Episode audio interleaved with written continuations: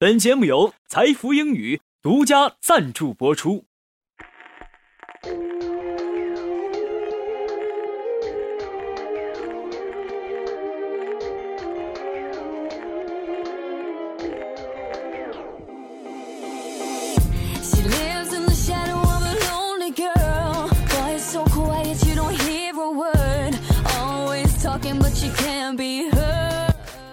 Hey everyone, we're your friends from English Times. We're your faithful messengers of English. We're young and full of spirits. We want to enjoy life with you and we promise to do a rich and colorful program for you all.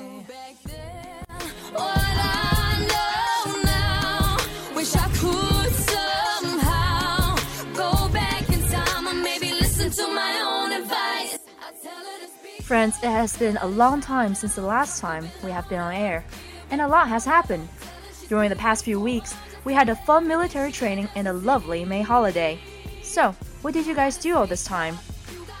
I got to stay home and watch The Legend of Zhen Huan and watch the movie Captain America with my parents. I also tried out a new self-help barbecue place. It was cheap and delicious. It worth every penny. I went traveling in Hangzhou and Nanjing. Have to say there are people everywhere. I like Nanjing. It is a brilliant new city with a rich history, and people in Hangzhou are really thoughtful and friendly.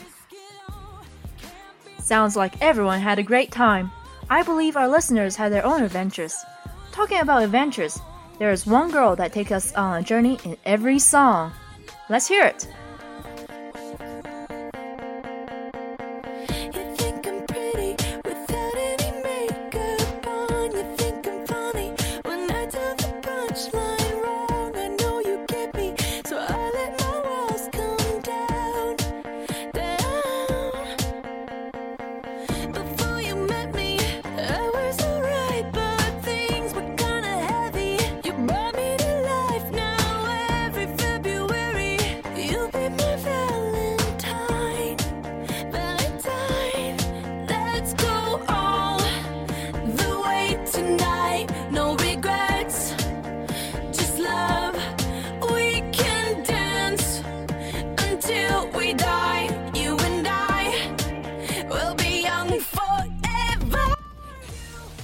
Guys, you must have been heard of Katy Perry, right?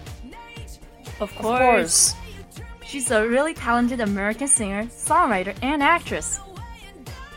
Perry grew up with gospel music and released her first album in early years. Yeah, I really appreciate her Teenage Dream, a fantastic song. However, she failed to meet the 2010 Grammy by a narrow. What a pity. Anyway, let's listen to it right now. Can't help enjoying it. “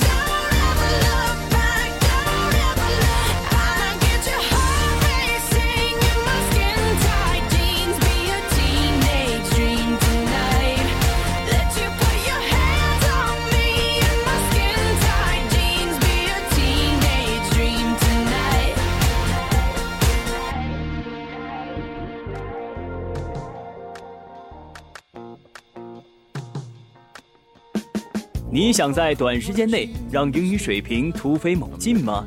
你想轻轻松松突破英语四六级吗？你想为未来的职场生涯打下坚实的语言基础吗？财富英语为您提供一流的教学服务团队、独特的教学理念、轻松的交流环境。财富英语。您高品质的口语专家。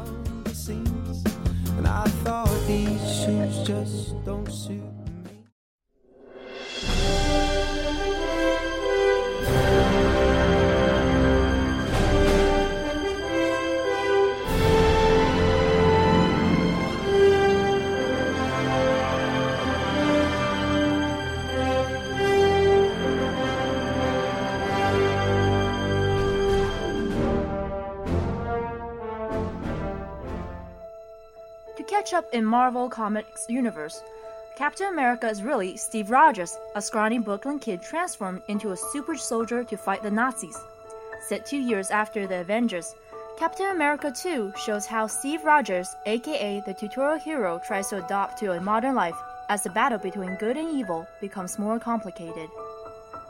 Steve must also face a new threat known as the Winter Soldier, as well as uncover a new plot that will make him question what he's fighting for. The Cap's shells is used a lot of time compared to the first film, and each of the fight scenes will absolutely keep viewers glued to their seats.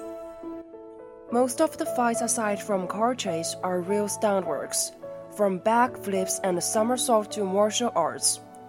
It is refreshing seeing those rather than the usual CGI effect fights.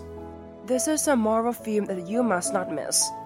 There is plenty of plot, intelligence, and memorable moments to satisfy your hunger for drama and action. Oh, and don't leave the cinema as soon as the movie has finished. Stay for the credits. You'll be treated with entertaining spoilers from Marvel's and coming movies. Amazingly, Captain American, The Winter Soldier is the ninth Marvel Studios movie in six years. Some are better than the others, but The Winter Soldier is easily the best entry. Some are better than others, but The Winter Soldier is easily the best entry since the movie Iron Man. It's arousing, exciting, smart, and more ambitious and more fun. It continues Marvel's unpredictable role and raises the bar for how truly a great superhero movie can be.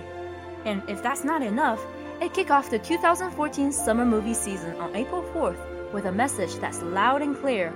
Amazing Spider-Man 2, you've been served. We can sure do well in advertising. Yes, and our point is go and enjoy a great movie season.